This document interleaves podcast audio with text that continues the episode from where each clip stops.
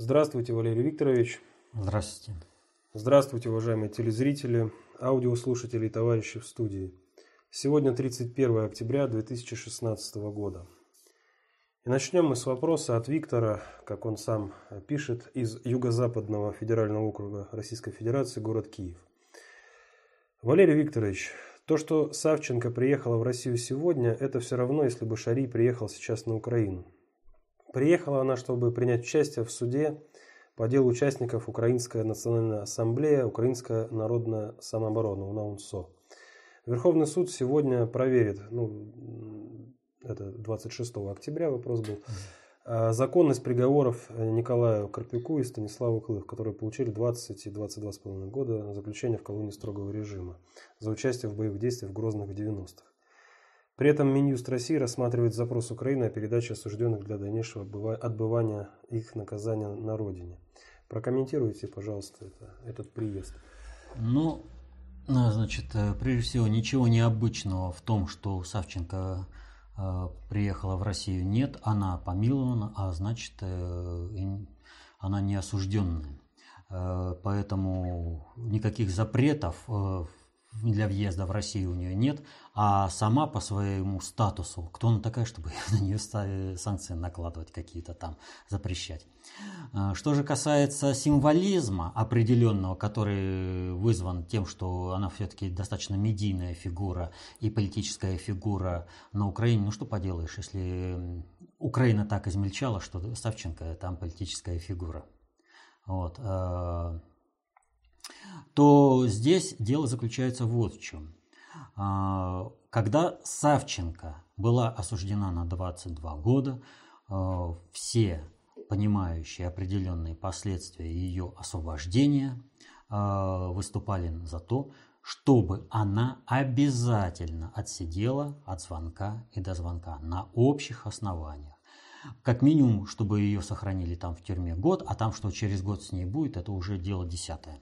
Но главное, чтобы вот в течение этого года э, все на Украине видели неотвратимость наказания и э, что Савченко, э, что любой убивающий русских людей на Донбассе будет нести за это обязательно наказание. Однако надо понимать, что Россия не обладает всей полнотой суверенитета, Кроме того, идет гибридная война, война по всем шести приоритетам обобщенных средств управления. И в результате эти, применения всех этих шести приоритетов по отношению к России сложилась ситуация, когда э, стало для проведения государственной политики необходимо освободить Савченко. Вот.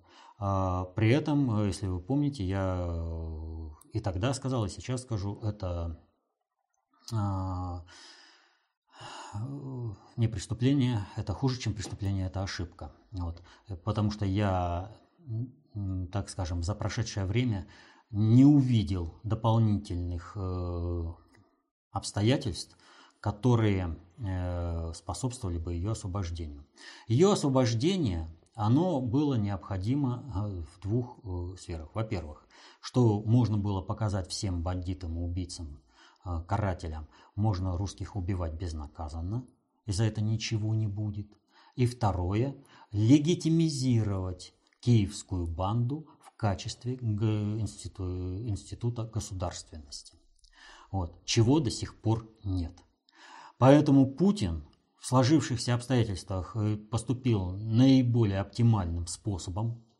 Он Э, не обменял ее, он не передал ее э, на отбывание э, уголовное наказание на Украину вот этой киевской банды. Он сделал ход, который никто не ожидал. Он пошел на помилование. Тем самым он вышел из подготовленного капкана.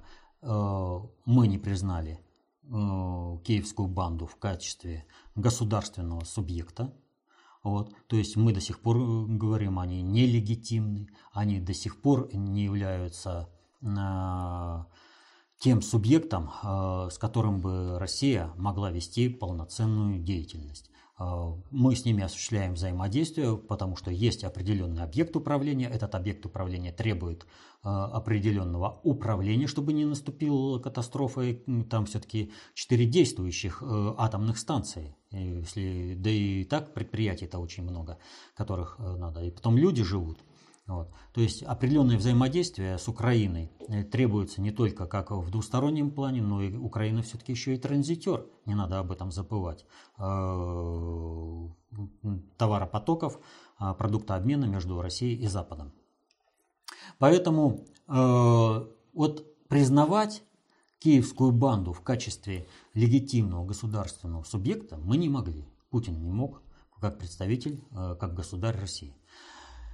Поэтому был осуществлен маневр с амнистией. И большая благодарность родственникам погибших журналистов, что они поняли необходимость этого шага, поддержали государя и обратились с такой просьбой о помиловании, что было осуществлено. Мы выскочили из этой ловушки. Но это не значит, что сама ловушка-то э, после этого перестала, прекратила свое существование. Мы постоянно работали на то, чтобы никто не воспринимал Савченко на Украине как хитрый план Путина. Мы все время показывали о том, что Савченко – это некий план других сил, но никак не государства России и не государя России. Вот. Э, что им нужно?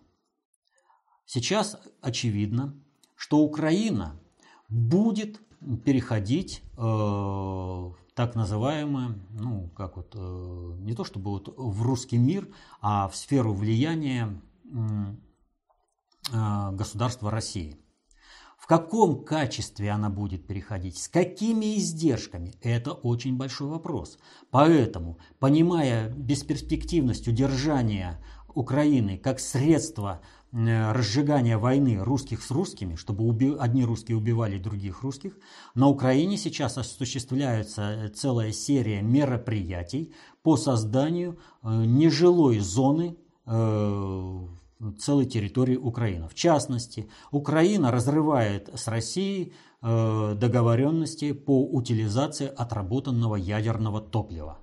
У них и так проблемы уже катастрофические с хранением этого ядерного топлива на территории Украины. Теперь они пытаются э, эту, это положение усугубить, то есть Украину превращают в нежилую территорию. Более того, даже обычные предприятия теперь э, экологические, соблюдение экологических норм возложено просто на совесть руководителей этих предприятий. То есть, ну, вы такие добрые, вы не будете загрязнять экологическую среду. А надзорные механизмы государства просто отсутствуют. Вот все вот еще там целый спектр разных обстоятельств, который показывает, что э, Соединенные Штаты и Запад в какой-то степени уже не надеются более удержать э, Украину в своих руках, уже не надеются на то, что э, война на Украине будет длиться вечно, и уж тем более, что эта война э, с Украины перекинется в Россию.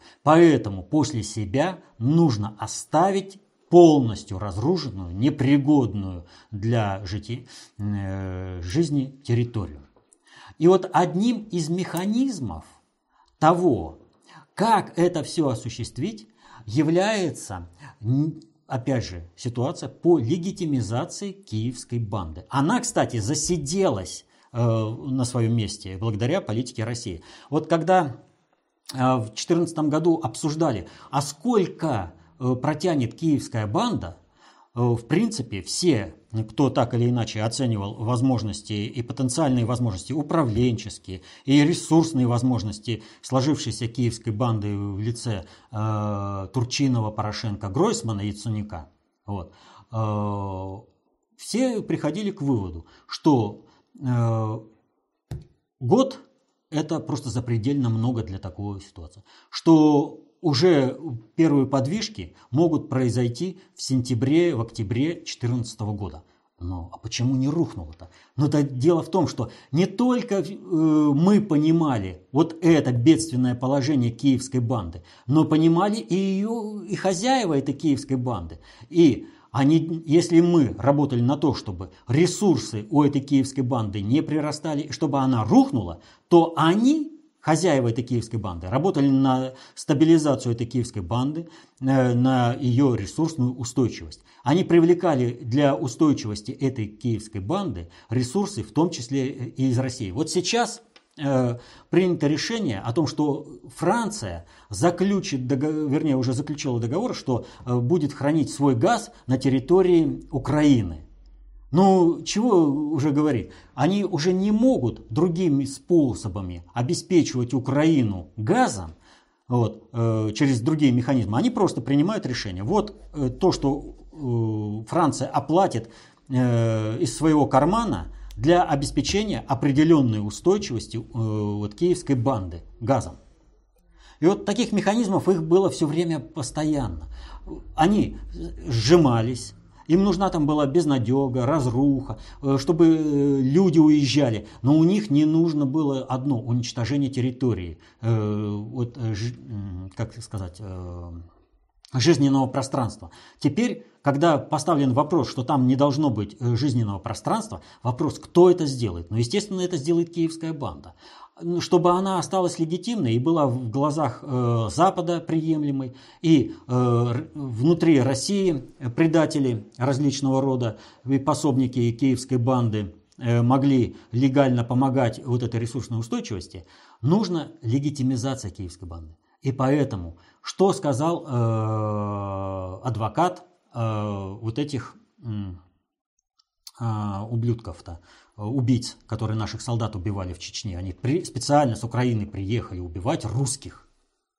Вот. Они приехали в Чечню. Международный терроризм э, в Чечне был. Э, когда мы говорим о чеченской войне, мы не имеем в виду войну с чеченским народом, мы имеем в виду территориальное положение, как вот сейчас сирийская война. Но где там сирийская оппозиция, съехавшаяся со всего мира сброд, в том числе и с Украины? Вот. Так вот, они там воевали.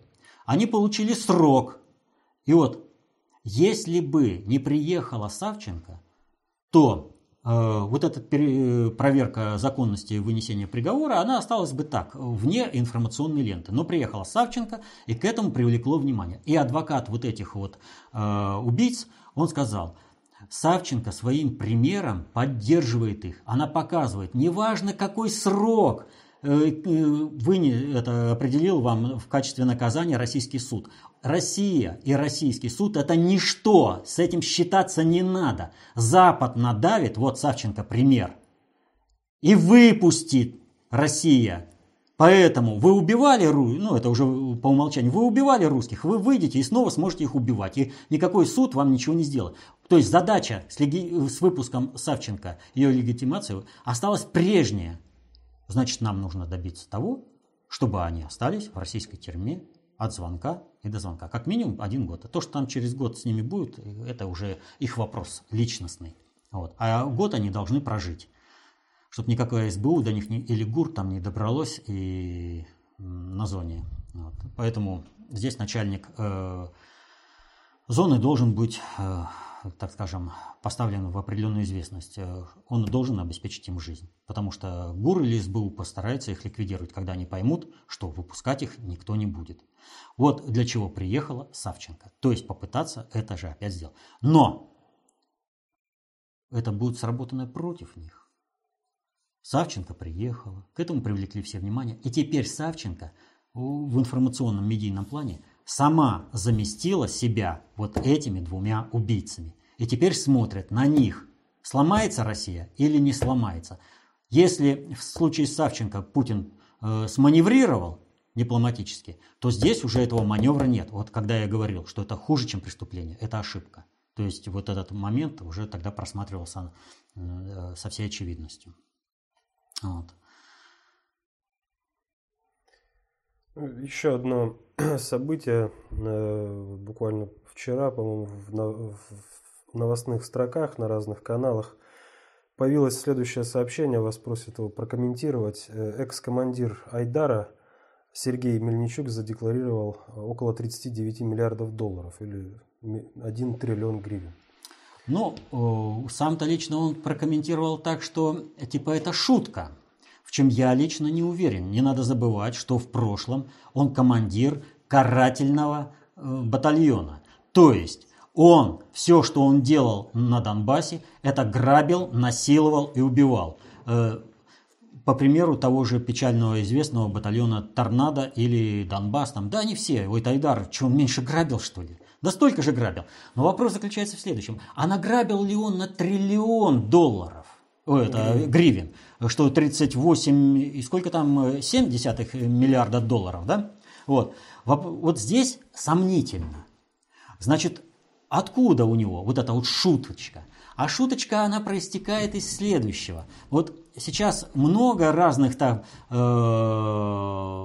нюансов, казусов смешных э, с этой декларацией своих доходов украинскими политическими деятелями. Кто как шутит, кто чего там нашутил и чего там вписал. Так вот, все это проистекает из чего? Им все время обещают безвизовый режим. им все время обещают, что они смогут уехать на Запад. Но они, вовлеченные в государственное управление, знают, как никто знают, все бедственное положение киевской банды. Но крысы бегут с корабля. И возникает вопрос. Убежать-то ты сможешь, но нищие на Западе никому не нужны. А соответственно этому требует у них МВФ, чтобы задекларировали все. Значит, надо декларировать, задекларировать вообще все, чтобы там тебя на Западе приняли с твоим имуществом. Вот он говорит, я там задекларировал этот триллион, шутка, да, и все прочее, мне за это ничего не будет. Но это возникает вопрос, а ты чей карман-то будешь? Кто тебя выставил впереди себя? Да, ты там наворовал, награбил э, в результате этих убийств. Может быть, там у тебя килограммы золота э, или там как эти самые вырванные золотые коронки э, из убитых, а то, может быть, и живых людей, как, как ты там это эсэсовец сделал. Вот. Это кто его знает? Вопрос заключается в другом. Это означает, что кто-то более умный, нежели вот этот, э, как его, Мельничук. Мельничук, вот, более умный, понимает, а Запад-то может и обмануть. Но, значит, что нужно сделать? А давайте-ка мы вот определенную сумму запишем на этого дебила. Он уезжает туда. Если все нормально, мы эти деньги с него возьмем. А если он будет ненормально, его там Э, арестуют, посадят или еще там что-то. Мы эти деньги ему просто не дадим. Он просто до них, реально до этих денег он никакого касательства не имеет. Они просто на нем числятся, через кого будут все это отмывать, переводить. Вот. А реально ими распоряжаются другие люди. Значит, если у нас этот канал будет ликвидирован, мы через другого сделаем, другими методами. А если все будет хорошо, ну мы его выведем туда. Ну вот Березовский уехал туда с капиталами, а потом оказалось, что и денег-то вообще нет. Вот. То есть схема-то отработанная, когда Ишака э, с золотом отправили, он прошел по тропинке, а потом пришел хозяин и это золото вы, это вытряс. Вот и все. Так что я не думаю, что там шутка. Я просто думаю, что это как раз операция по организации бегства с Украины. Это еще одно дополнительное свидетельство того, что Запад уже не надеется удержать Украину под своим управлением. И они думают, что ее придется сдавать в так называемый русский мир. Вот. А, почему в так называемый? Э, сдавать в так называемый русский мир. Русский мир, в него ничего сдать нельзя. Туда, куда пришел русский, там русский мир. Все. Поэтому Украина была, есть и будет в составе русского мира. Вопрос, ну, как сказал Путин на Валдае, сначала нас разделили, а потом стравили. Но это наша внутренняя болезнь нашего организма, которую надо, надо переболеть. А не то, что там нам кто-то сдаст, или это в так называемый русский мир. Это их так называемый русский мир. А для нас это русский мир по, по факту.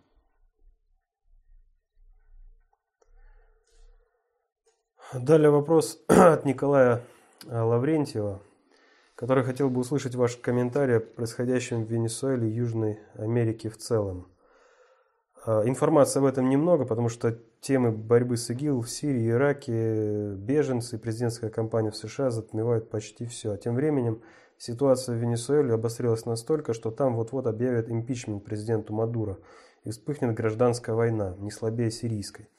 А вслед за этим может полыхнуть весь континент, потому что к этому уже все подготовлено. Переворот в Аргентине проведен, в Бразилии проведен, в Парагвае и Гондурасе тоже проведен, теперь вот в Венесуэла с обогатевшими нефтяными полями. Вы часто говорите, что США теряют глобальное управление, не спорю. Вместе с тем, если смотреть на результаты их деятельности за последние годы, то в Южной Америке у них практически все получается, и ситуацией там полностью управляют они. Там нет России, и эффективно сопротивляться американскому произволу некому. Вопрос, долго ли еще США будут терять управление, в кавычках, и когда они наконец потеряют его настолько, чтобы их способность поджигать начала убивать. Вообще такие процессы, они очень инерционные и очень растянутые во времени. Что же касается, э, что у США в Латинской Америке все получилось, да не согласен я. Посмотрите на ту же Бразилию. Что-то гражданской войны в Бразилии до сих пор нет. Более того, организаторов импичмента одного за одним, тихонько, без особой шумихи, присаживают на нары – вот. И Тимер, он особо-то и не дергается, он понимает, что он попал как кур в щи. Вот. Так что ему там проблемно. И вот отсюда-то и проблема Венесуэлы. Соединенные Штаты, страновая элита, вот э, правильно отмечено, что по Сирии все забивает, потому что в Сирии э, сошлись э, все силы в противостоянии по полной программе. Вот. И а, там, в общем-то, крушение Соединенных Штатов э, не за горами. Они это понимают, они э, там борются как могут, э, там очень много с этим связано вопросов, но вопрос заключается в следующем. У них есть определенный взрывной потенциал во всем мире, в той или иной степени. И поэтому, проигрывая на одном направлении, они начинают наступление – в любой степени готовности, что называется, но в той стране, где у них к этому дело есть. И у них э, в наступление в Венесуэле, именно связанное с этим делом. Вот э, Венесуэла, там вообще все очень искусственно создано. Вот э, не так давно были репортажи о том, как э, там же голод в Венесуэле. Граждане Венесуэлы э, ездят э, за пределы Э, Венесуэлы, чтобы закупать э, продовольствие. Но у меня тогда вопрос. Деньги есть, а почему продовольствия в стране нет? Это кто так организовал? То есть крупные ритейлеры, поставщики организовали таким образом, что в магазинах нет продовольствия, что это продовольствие необходимо закупать за границей уже в частном порядке. То есть эта блокада организованная целенаправленно для создания революционной ситуации. И у них не получается. Они сейчас по бразильскому сценарию организовывают импичмент Мадура. То есть если у них в Бразилии не прошло, сейчас мы сделаем это в Венесуэле. А чтобы у них все получилось, они не только людей выводят на э, улицы, но э, нефтянка это Э, доходная статья Венесуэлы. Что у них произошло буквально вчера? Взрыв и пожар на нефтеперегон, э, нефтеперерабатывающем заводе. То есть мало продовольствия нет. Надо еще и то, чтобы у вас хозяйственная жизнь была нарушена. Так что там очень серьезная проблема. Но э, так ли уж уникальная ситуация в Венесуэле? А посмотрите, что мы слышим из Южной Кореи, там почему-то люди так сильно возбудились и выступают против действующего президента. Говорят, ее подруга там э, является теневым кардиналом, э, советчиком. И люди так возмутились, ну прям вот вообще, как говорится, аж кушать не могу, да? Вот когда мы выбираем руководителя государства, мы с этим делом выбираем все его окружение, потому что он не в пустоте живет. У него есть друзья, родственники, знакомые, э, которые обеспечивают ему информационное поле. Вопрос заключается только в другом, что не у всех получается, как у Путина, выслушал всех и сделал по-своему. И каждому может объяснить, в чем его подход, который он предлагал президенту, ошибочный. А основная масса людей – управленческими, ну вот эти, кто руководит, э, П-резиденты государств, они не обладают управленческими навыками и умениями. Понимаете? Просто не обладают. И поэтому, естественно, что если им кто-то посоветовал, и они в меру своего понимания решили, что этот совет правильный, они его реализовали. Поэтому нужно возмущаться не тем, что кто-то советует президенту в, это, э, в Корее, а нужно сказать, так, были по совету э, этой подруги были приняты такие, такие, такие решения. Эти решения привели к таким-то, таким-то негативным э, последствиям. Или же эти э, привели, приводят или грозят какими-то негативными последствиями. Вот если такой подход, но это тогда надо, чтобы толпа знала управление. Но кто же толпе-то такое знание это даст? Поэтому и нагнетают, а вот ей там советуют. Да всем советуют, а вот абсолютно всем. Вам по жизни советуют, другим советуют. Вопрос заключается в том, к чему советы эти приводят. По-другому ставить вопрос надо. Но, смотрите, чего выступать-то э, в Корее? Там президент имеет один срок. А в следующем году она уходит в любом случае. Она вот выступила э, с инициативой дать э, возможность президенту Кореи избираться два срока подряд – вот. А это не, дело не прошло, вот, и, а люди вообще выступают. Так вот, в Корее страновая элита, вот Соединенных Штатов, она везде повторяется. У нее нигде, прошу прощения,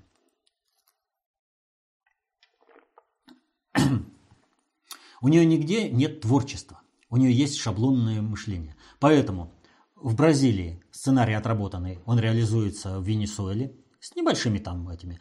Э, на Украине сценарий отработанный, теперь реализуется в Корее.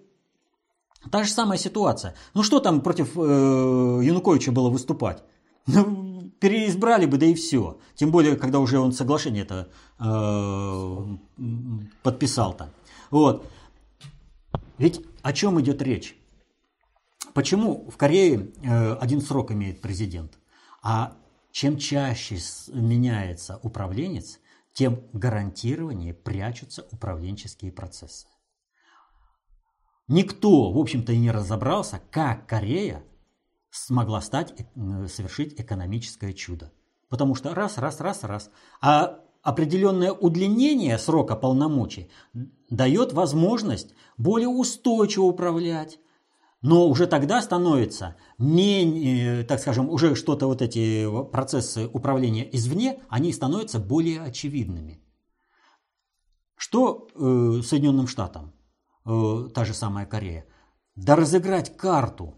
Вот сейчас напряжение, везде напряжение по всему миру. Там, там, вот где мы только можем, мы там все это поднимаем. А где э, это не сработает, там э, не сработает. Где сработает, хорошо. Главное сейчас удержать общий фон напряжения, на основе которого осуществить привод Клинтон в кресло президента Соединенных Штатов, а дальше уже будем разбираться. Но дело в том, что у них везде идет по эффекту обезьяньей лапы. Они везде теряют. В результате вот наезда э, в Корее они получают то, что там теперь Э, в общем-то, будет доминировать Китай по устойчивости. То есть они дают, открывают шлюзы для китайского влияния в процессы. Вот. А в Венесуэле, ну, там, э, в общем-то, как и в Бразилии, э, достаточно серьезную стабилизационную роль играет, собственно, католическая церковь. Вот. Ну, которая, в общем-то, является инструментом управления. Вот. Э, в том плане католическая церковь, в каком она описана э, в книге и фильме «17 мгновений весны».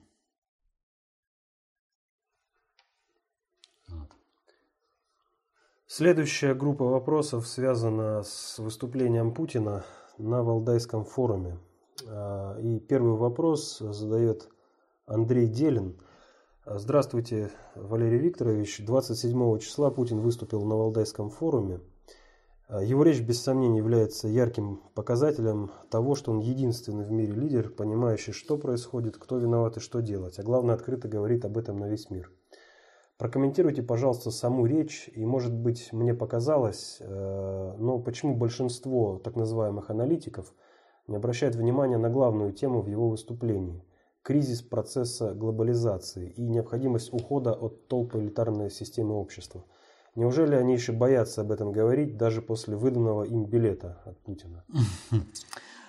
Вообще комментировать Владимира Владимировича дело неблагодарное и прежде всего потому, что он говорит настолько прямо, открыто и без всяких двусмысленностей, что ну тут чего говорить, это надо просто цитировать, что называется в бронзу и мрамор отливать каждую фразу, которую он э, произносит. Что же касается действий аналитиков, э, дело в том, что в кризисе находится не процесс глобализации, а э, находится проект глобализации управления – процессом глобализации. То есть, если глобализация, процесс объективный, он состоит в концентрации управления производительными силами на планете Земля, то управление этим проектом носит субъективный характер. И последние три тысячи лет он осуществляется по ветхозаветно-библейскому проекту. И здесь дело, вот у аналитиков дело не в том, что им Владимир Владимирович выдал э, билет там или прочее, и дал посыл определенный. А дело в том, что все эти аналитики по своей сути, в результате вот этой подготовки кадров, они э, просто не понимают, о чем Путин говорит. Путина понимают все, кроме вот этих аналитиков. Но не понимают они его, понимаете? Многие вещи нам непонятны не потому, что наши понятия слабы, а потому что сии вещи не входят в круг наших понятий. Они не понимают ни концептуальной власти, ни идеологической власти. Они не понимают пяти видов социальной идиотии, они не понимают э, глобальной политики. Они не знают, для них предел их мышления – это геополитика. Все. Но если геополитика – это карго-культ, вы понимаете? Вот это вообще дебилизм, э, разделение на цивилизацию суши и цивилизацию моря. И как вообще серьезные люди могут вообще об этом говорить. Вот. Э, ведь о чем идет речь у геополитиков? Вот старший дядя сделал вот так-то. Если мы будем делать вот так-то, то у нас получится. Но в результате получается что? Дядя делает самолет нормальный, который прилетает, грузовой, да, его открывается, там достают тушенку, раздают местным аборигенам, а местные аборигены из соломы этот самолет делают и думают, что он прилетит и даст э, эту тушенку. Вот э, к чему приводит в практическом управлении исследование принципам геополитики. Их практическая реализация. Это карго-культ. Пора это уже уяснить. Но Аналитики этого не понимают. Они не знают. Они не могут вообще понять э, высоты такой мысли, которую демонстрирует Путин. Путину, повторяю, каждую фразу можно в гранит и бронзу. Но э, они рефлексируют только на те э, моменты, которые как-то их там где-то задевают, чего-то они там понимают или нет. Вот. А так там не надо вот комментировать, нужно просто слушать. Он прямо отвечает на все вопросы. Открыто, полно. Просто он сразу мер, уровень, планочку меры понимания поднимает повыше. Только хоп, и все. Поэтому все, кто путается под ногами в управлении, они просто не понимают, о чем он говорит. Но зато народ разбирается. Кто знает, тот поймет. Да. А кто нет, это его проблема. Умному достаточно. Сапиенти сад.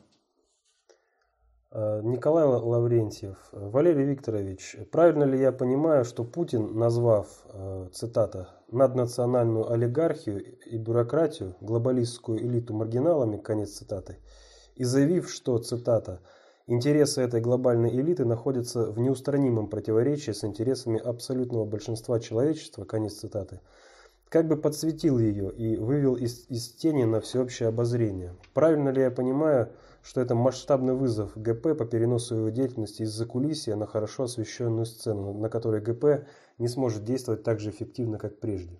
Нет, абсолютно не так. Глобальный предиктор э, действует открыто, просто надо это увидеть. Э, понимаете?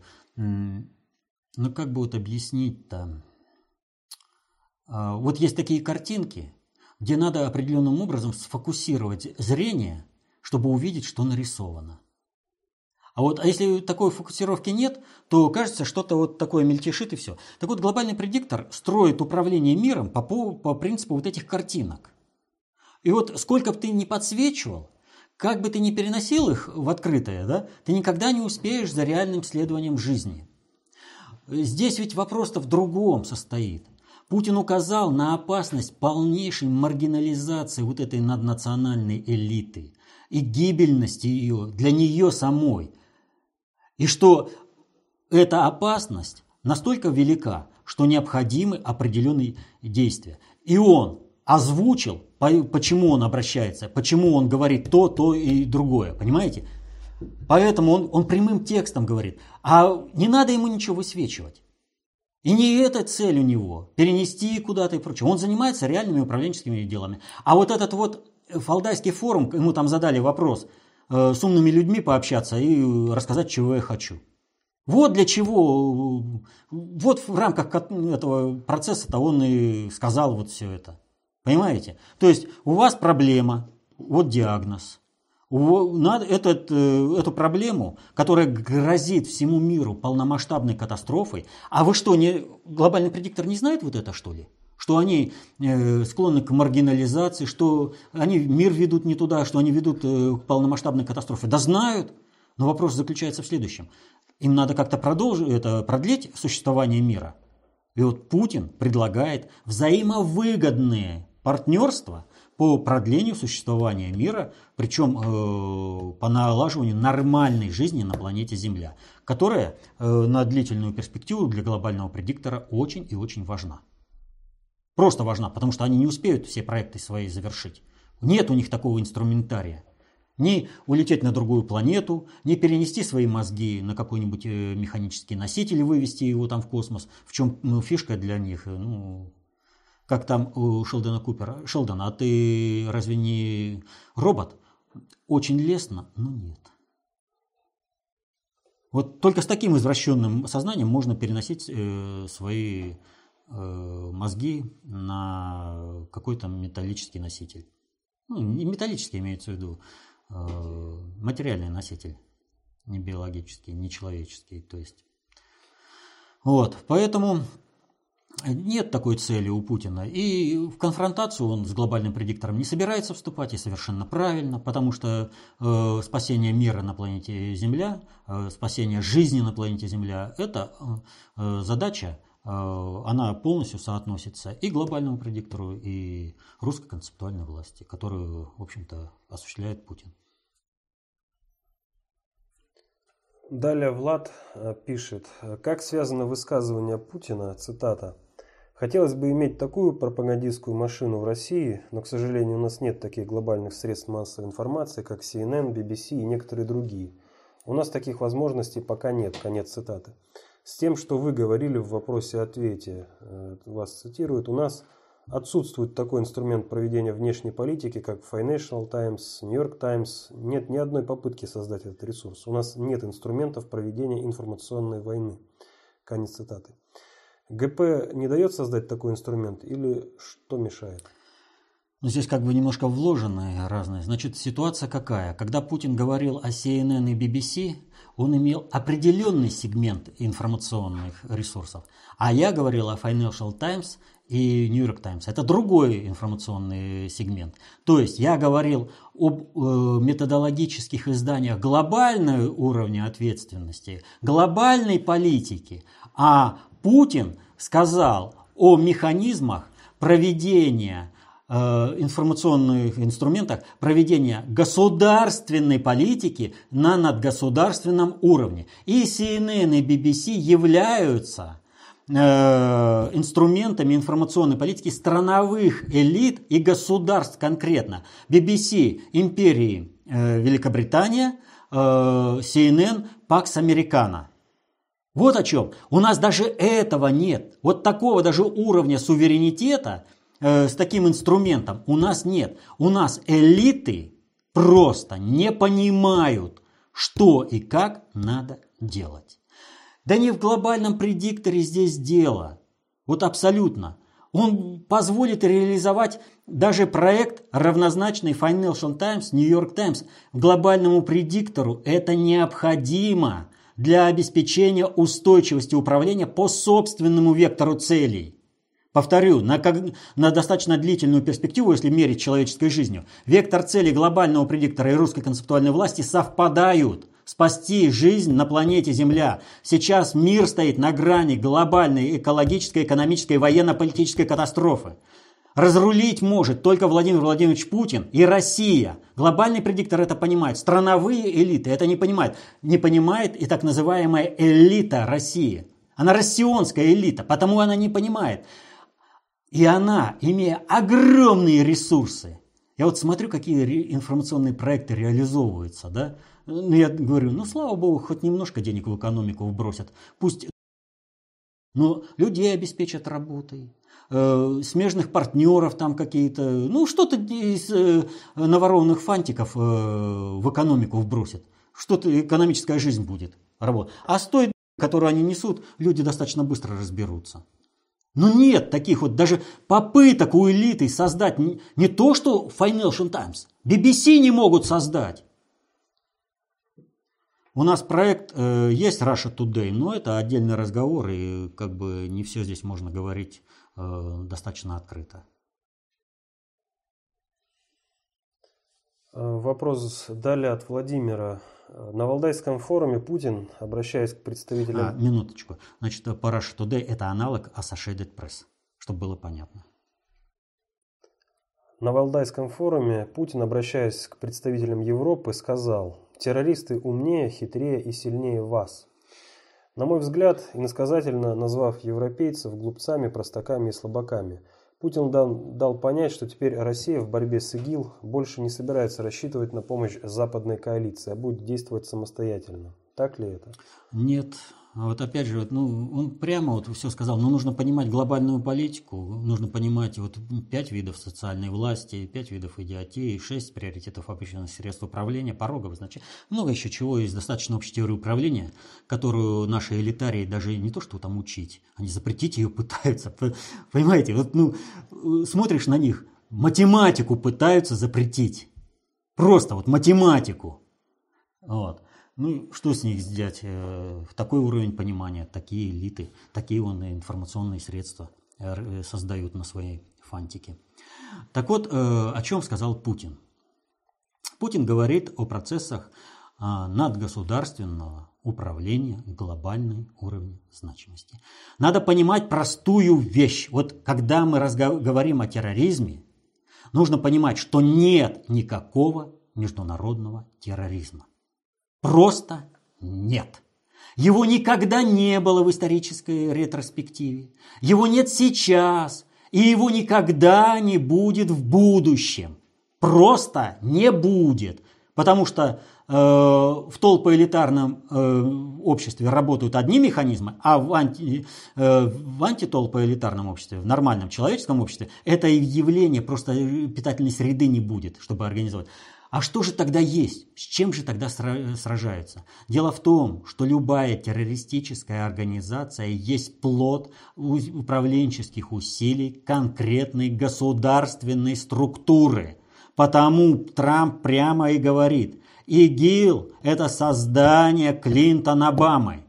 Это государство Соединенные Штаты. Ну, про Талибан, Аль-Каиду уже рассказывать-то, э, чего, уже вон выяснилось, что Соединенные Штаты создавали.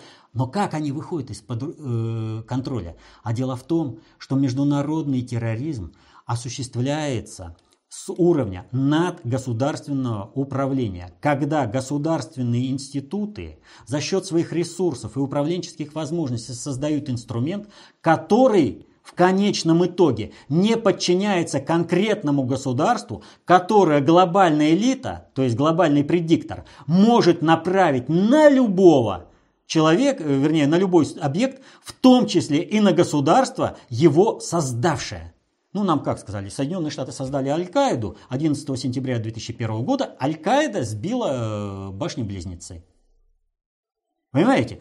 То есть, международный терроризм он является инструментом проведения глобальной политики, но на определенных уровнях он является инструментом надгосударственного управления и межгосударственных отношений э, конкретных стран, в частности Соединенных Штатов, которые по, при помощи терроризма создают определенные э, управленческие процессы и потом их разрешают. Вон, ну, вспомните хотя бы в 70-е годы красные бригады в Италии.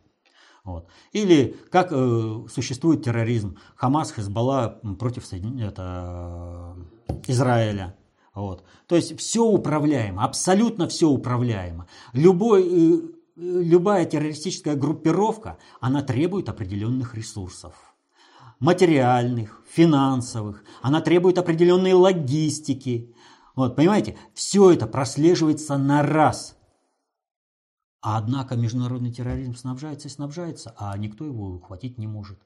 Так вот, о чем сказал Путин. Э, международный терроризм требует кадровой базы управления? Требует. Государство э, для того, чтобы управлять государством, оно требует э, управленческие кадры? Требует. Кадры, которые есть сейчас – в распоряжении глобального предиктора в лице международного терроризма, в кавычках имеется в виду международного терроризма, более функциональные, дееспособные, более понимающие, нежели кадры, которые осуществляют государственное управление всеми странами так называемого западного мира. Путин им это показал. Он им показал, ребята, вы сами с этим не справитесь. Если вы не хотите погибнуть под катком этого международного терроризма, вам придется договариваться с Россией, идти на соглашение на условиях, которые говорит Россия. Если вы этого не сделаете, ну кто вам злобный Буратино? Все, пеняйте сами на себя. Вам предложено, что нужно делать. Не хотите – не надо. Никого насильно не затягиваем. Мы свои цели не скрываем, мы свое понимание вам предлагаем, но вы же видите, что с вами происходит. Вас в любой момент этот международный терроризм терзает. Или вы что, хотите, чтобы реализовался план по созданию новых государств и новых народов на территории Европы? С, но, с новой культурой, культурной идентичностью? Ну, вы получите, если вы этого хотите, а мы-то все равно справимся с этим. Только мы будем уже, когда с новой Европой иметь отношения с новыми государствами, которые там сложатся. Анатолий из Донецка э, пишет. Генштаб просил у президента продолжить авиаудары по террористам в Алеппо, на что через Пескова было заявлено, что не время. Готовилась провокация? А, не совсем так. Вот у нас э, претензий к военным нет. Они работают в рамках их понимания, но они работают в рамках шестого приоритета обобщенных средств управления. А выше еще пять. Понимаете? Они в рамках своего приоритета обобщенных средств управления просят. Они не понимают, почему их останавливают. Мы можем этих террористов задавить. Но я уже неоднократно говорил, война-то сейчас какая? Гибридная. То есть смешанные, когда воюют на всех шести приоритетах управления. Э, при управлении э, в своей среде это средства управления, при э, применении в отношении конфликтующих субъектов управления это оружие. Так вот, ситуация какая? Не всякая победа сейчас на поле боя является победой, не всякое поражение на поле боя является поражением. Нужно смотреть, что происходит на более высших приоритетах управления и соотноситься с этим, потому что твоя победа вот сейчас, это, как там э, поговорка-то, ну когда э, ты, ну скажем так, э, за какой-то пятак голову закладываешь. То есть тебе этот пятак в жизни-то нужен, ты его в любом случае возьмешь, но голову потеряешь, уже ничего тебе не поможет. Так вот, о чем идет речь? Военные спрашивают со своей колокольни, а государь отвечает, оценивая полностью ситуацию управления, полностью войны по всем шести приоритетам, говорит, нет, ребята, Здесь мы придержим, потому что у нас на более высоких приоритетах есть вот такие, такие-то решения задачи. И посмотрите, какая ситуация. Если бы мы пошли по плану, это, предложенную Генштабу, то сейчас бы говорили и шумели бы только о том, что Россия, злобная там Россия, убивает мирных террористов которые там мирно э, рубят головы э, злобным мирным жителям, не желающих это. А о чем сейчас мировые СМИ говорят? А сейчас мировые СМИ говорят о том, что против Клинтон возбуждено новое уголовное дело. И в плане проведения глобальной политики вот этот ход, он значительно более важен. То есть нужно давать реализовываться тем процессам, которые назрели, для того, чтобы ослаблять своего противника. Назрело, значит, надо придержать. Не, не там сейчас решается Э, не там э, победа будет достигнута, она будет достигнута в Вашингтоне на выборах. Там нужно сейчас э, и сделать нужно так, чтобы те, кто будет продолжать войну в Сирии, проиграли. Война заканчивается не только в Алеппо. Понимаете? Там еще много мышечной массы, которую глобальный предиктор приговорил к утилизации. Вот, и которую нам надо утилизировать. Но Э, мирному населению Сирии нужна длительная война или скоротечная победная, чтобы можно было приступить к восстановлению своего хозяйства. А дальше? А что будет дальше э, с той же Сирией? Некоторые горячие головы говорят, все, Сирии больше нет. Сирия развалится. А что будет? Какой будет передел? Ну, неужели не видно, что глобальный предиктор не намерен создавать независимый Курдистан, государство, за счет того, чтобы разрушать э, Турцию, Ирак там, Иран. Тоже Сирию. Сирию, да. Потому что это будет создание противовесов типа э, Индия, Пакистан. Что сейчас между Индией и Пакистаном происходит? На уровне генералитетов. Опять же, вот к вопросу Венесуэлы и э, Южной Кореи. Все инструменты, которые находятся под воздействием Соединенных Штатов, сейчас все приведены в действие. Им везде конфликт нужен. Поэтому, естественно, Верховный главнокомандующий, оценивая положение на поле боя, на всех театрах военных действий, экономическом, политическом, идеологическом, э, биологическом, везде, историческом, методологическом, везде, говорит, сейчас надо здесь придержать. И, как видим, мы выигрываем. Почему вот постоянно говорят, Путин слил, Путин слил? Потому что каждый видит, как, ну не то, что каждый суслик агроном, но специалист подобен флюсу. И он думает, что он в этой области знает все. Да, он знает все в этой области. А вот совместить между собой эти области. Что дает достаточно общей теории управления, про которую я говорю постоянно? Учите, учите, еще раз учите. Достаточно общая теория управления – это междисциплинарный язык общения. Это понимать различным специалистам друг друга легче. Вот если бы те специалисты, которые говорят, что Путин слил, хоть немного бы дали себе труда изучить достаточно общую теорию управления, они понимали Путина – они бы не орали, что он Путин слил, а то Путин все сливает, а Россия встает. И посмотрите, он какая страна, которая теперь говорит, да, самая крутая страна мира, самое крутое государство, по факту. И все Путин сливает. А США банановая республика? Ну, Вопрос о том, что США банановая республика, мы поднимали уже давно. Вот теперь и государь сказал об этом. То есть, ребят, ну вы чего делаете-то? Вы банановая республика. Вот, кстати, э, к вопросу, а что было сказано-то? Вот вы обратили внимание о том, что Соединенные Штаты э, теперь проводят э, страновая элита, она полностью говорит – вот там Россия влияет на то, Россия влияет на это. И вот теперь против э, Клинтон возбуждено э, уголовное дело, возобновлено. И они не додумались ничего круче. Вот вы представляете, они заявили, что ФБР является под управлением Москвы, под путинским управлением. Но тогда, извините, США, банановая республика, сидите у себя в э, Белом доме и не чирикайте, и ждите указивок из Кремля если ФБР находится под контролем у Москвы. А почему они так говорят? А это вот к вопросу о понимании.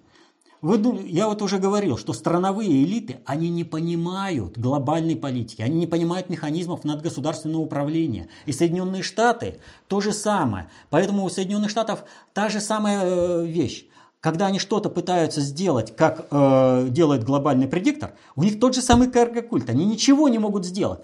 Через Соединенные Штаты реализовали проект Первой и Второй мировой войны. Они попытались реализовать проект Третьей мировой войны. У них не получилось.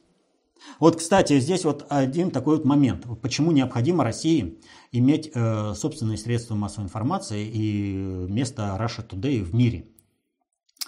Э, дело вот в чем. Если вы обратили внимание, все средства массовой информации с 2014 года просто как истеричные завопили в антироссийской это, волне.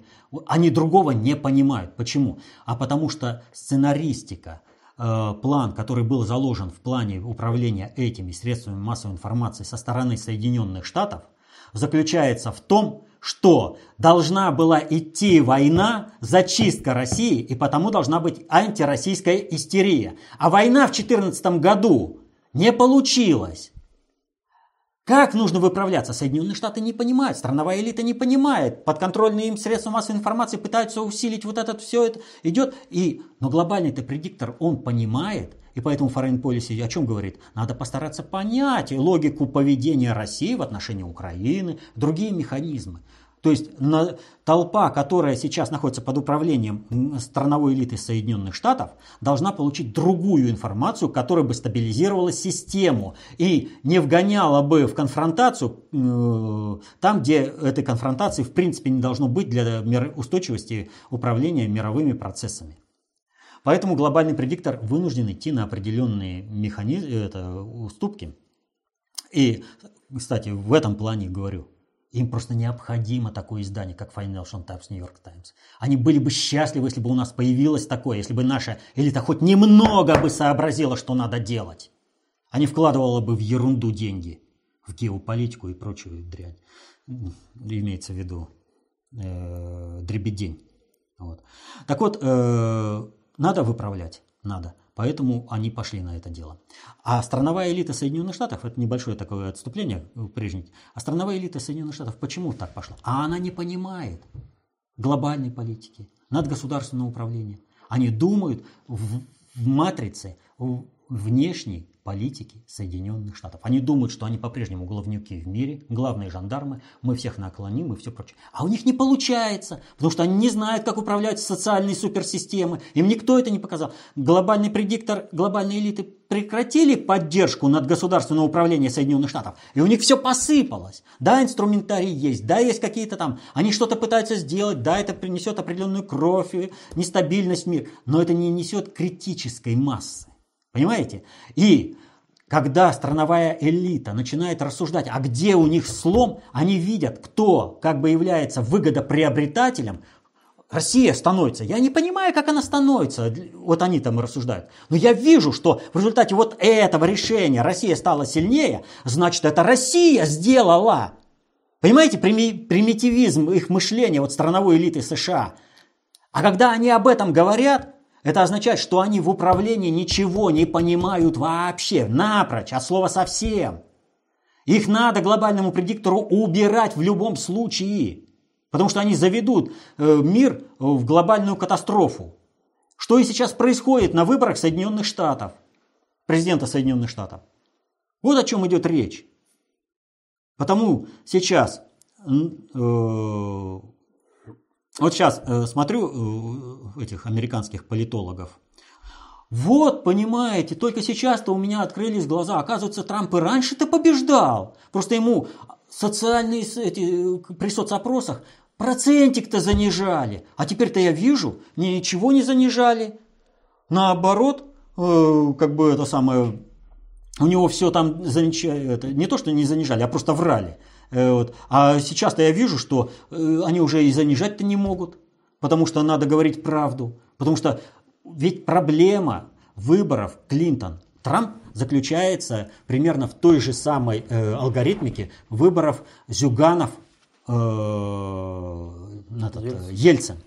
Понимаете? Нужно, вот Клинтон нужно, чтобы Зюганов, э, это, вот, это как раз э, как бы аналогия, Клин, э, Трамп это Зюганов, а Клинтон это Ельцин, чтобы Зюганов слил. Но Трамп не Зюганов, это другая матрица, это другое управление. Трамп никогда бы не стал кандидатом в президенты, если бы за ним не стояла такая мощная система управления, такой истеблишмент – который никто ухватить не может, вот вроде бы все выступают против него, а ничего сделать не могут. Наоборот, все у них рушится. ФБР, которая вроде бы дала слабину и позволила в нарушение закона прокуратуре Министерству юстиции закрыть дело против Клинтона, открыла по вновь открывшимся обстоятельствам. Причем каких? Таких, что и юстицку сломали. Вот. Как говорил Распутин. Э, так вот, э, здесь ситуация э, со страновой элитой. Они не понимают. И они ищут конкретный, конкретное государство, конкретное приобретение. И у них, понимаете, они сами себя превратили в Украину. Понимаете? То есть маргинальность. Они сами. Путин Бог всем управляет и во всем вмешивается Россия. Ну, если Путин бог, а все им управляет Кремль, говорю, сидите у себя в Вашингтоне, в Белом доме и не чирикайте. Путин же вам прямо говорит, вы мощное государство, у вас мощные ресурсы, Россия не влияет на вас, не может Россия эти э, механизмы делать. Вы в себе разберитесь. Вот то, что вы сейчас, Клинтон, делаете, это разрушает вашу государственность и вы с этим будете иметь дальше дело. Вы сами разрушили государство. Вы сами получите в, это, в результате этого э, определенные не очень приятные последствия. Так что будет Соединенные Штаты банановой республикой. Это зависит исключительно от элит и народа Соединенных Штатов. А пока что они в лице Клинтон и Компани делают все возможное, чтобы банановой республикой стать. Они уже стали, кстати. Украина, ну если Путин бог, как на Украине Путин бог, так и это. И на Украине всем управляет Россия, так и в Соединенных Штатах всем управляет Россия. Следующий вопрос от Сергея Ашинцева. А, прокомментируйте, пожалуйста, ситуацию, произошедшую 26 октября а, на территории инновационного центра Сколково во время пленарной сессии форума «Открытые инновации» в Сколково когда в зале собрались все главные инноваторы страны, включая премьера Медведева. Э, это что, ну, когда отключился угу. там... С взрывом, с хлопком. Да. Э, что это? Можно отнести к тому, что трактуется фразой «Бог говорит с людьми, языком жизненных обстоятельств»? Почему можно? Нужно. Бог язычник и разговаривает с людьми языком их жизненных обстоятельств, даже если эти обстоятельства являются рукотворными другими людьми. Даже если вот это было сделано кем-то, это все равно жизненное обстоятельство в рамках определенной матрицы управления. Матрица управления такая. Сколково – это исключительно коррупционный проект по распилу денег и финансированию болотных выступлений. Никакой науки в Сколково не было, и придется еще затратиться, чтобы Сколково действительно стало каким-то инновационным центром. А может быть, его стоит и перепрофилировать. Надо еще посмотреть. Так вот, то, что с хлопком выключился со взрывом э, каким-то там, выключился свет, это показатель того, ребята, все надеющиеся на болото, и на дальнейшее обрушение России, на распил денег России в интересах своих узкоклановых корпоративных интересах и в исполнение воли э, великого Вашингтона, не надейтесь, вам ничего не светит. Этот проект закрыт. Так что теперь только практические дела по, в реализацию этого проекта. Ну, вопросов еще много, но мы работаем уже больше часа, э, поэтому на этом можно закончить. Да, на все вопросы не ответишь. Вообще задача-то не в том, чтобы я отвечал на все вопросы. Задача в том, чтобы люди сами э, разбирались в поставленных, встающих перед ними э, задачах и проблемах. Еще раз говорю, достаточно общей теории управления, концепция общественной безопасности. Вот достаточно общей теории управления в рамках концепции общественной безопасности – это математика, при помощи которой вы сможете разобраться в тех процессах, которые происходят в мире. Вы, вот сейчас вы, изучив э, правила умения считать, читать, писать, вы приходите в магазин и вас там не обманут. Так вот, чтобы вас не обманули по жизни, вам необходимо знать достаточно общую теорию управления. Надо понимать и простую вещь. В силу закона времени, который описывает взаимодействие, оборот, обновление информации на двух уровнях, на генетическом и социальном, как они взаимоотносятся, вот, задача того, чтобы каждый человек стал э, умеющий, это, обладал знаниями по управлению, то, о чем мы говорили по, когда говорили про Корею. Что, дать знания о том, как управляется государство, на это не пойдет глобальный предиктор. Ему нужна толпа. Вот. Чтобы вас не гоняли, как каких-то там леммингов туда-сюда, кто не, даже не поймет, куда там этот поток летит. Вот. Э, чтобы не было никаких майданов, за которые придется вам же самим расплачиваться. Чтобы у вас жизнь была все более и более бескризисной, вам нужно знать, как управляются общество, государство. И тогда это позволит снизить кризисность вашей личной жизни. Ну и, естественно, кризисность в управлении государством. Потому что вот, как вот э, мне тут недавно задали вопрос, э, что э, концепция сделала за 25 лет. Концепция за 25 лет спасла страну. Вот э, как бы там ни было, но как только она прошла режим парламентских слушаний, она была запущена в управленческую среду, э, там это можно об этом много рассказывать, как это работало, но результат произошел следующий. С этого момента процессы на Украине и в России пошли совершенно по-разному. Управленческие процессы пошли по-разному. В результате этого на Украине стал возможен Майдан и гражданская война, а в России пришел Путин и прекратил войну на Кавказе и объединил страну снова, собрал ее. Вот что сделала концепция. Хотите жить в нормальной стране, чтобы на вас не падали бомбы и снаряды? Изучайте концепцию общественной безопасности, достаточно общей теории управления. Читайте толстые книги внутреннего предиктора СССР. Будьте счастливы. До новых встреч.